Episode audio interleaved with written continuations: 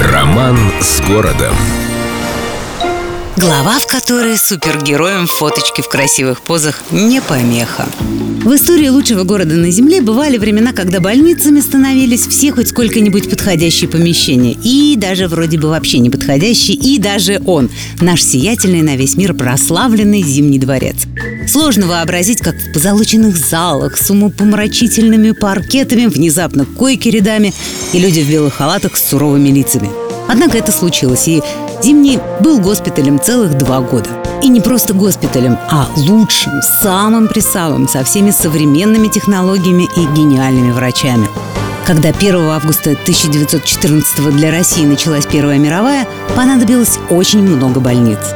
Гораздо больше, чем было в наличии. Поэтому госпитали стали делать, где придется. В ход пошли загородные резиденции аристократии, личные квартиры, особнячки среднего класса и, наконец, царская семья решила, что хороший просторный госпиталь может получиться из Эрмитажа.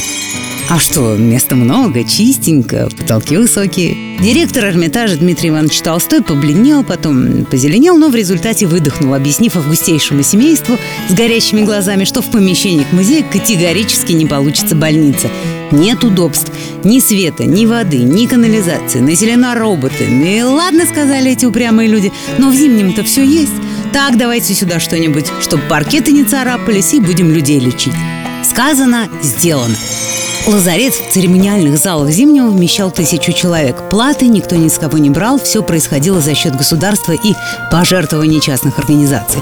И, конечно, медперсонал в этом супер-госпитале тоже был с приставкой «супер». Главврачом стал основатель отечественной онкологии профессор Петров, а младшим ординатором трудился самый настоящий сиамский принц Вальпокорн. Единственное, на что жаловался персонал супербольницы, это шепотом на сумасшедшую популярность госпиталя как студии для фотосессий разных великих людей и прочих знаменитостей. Знающие медсестры рассказывали, что порой селебрити набивалась как сильнее в бочке, и шагу было не ступить, чтобы не наткнуться на японского принца или там короля румынского, не говоря уж о российской знати. Госпиталь в Зимнем оказался в те годы главной достопримечательностью Петербурга, но, несмотря на бесконечные экскурсии, интервью и фоточки в красивых позах, в госпитале были спасены тысячи жизней. Потому что нашим медикам, людям с приставкой «супер», спасать жизни ничто помешать не может. С любовью к Петербургу. Эльдо радио.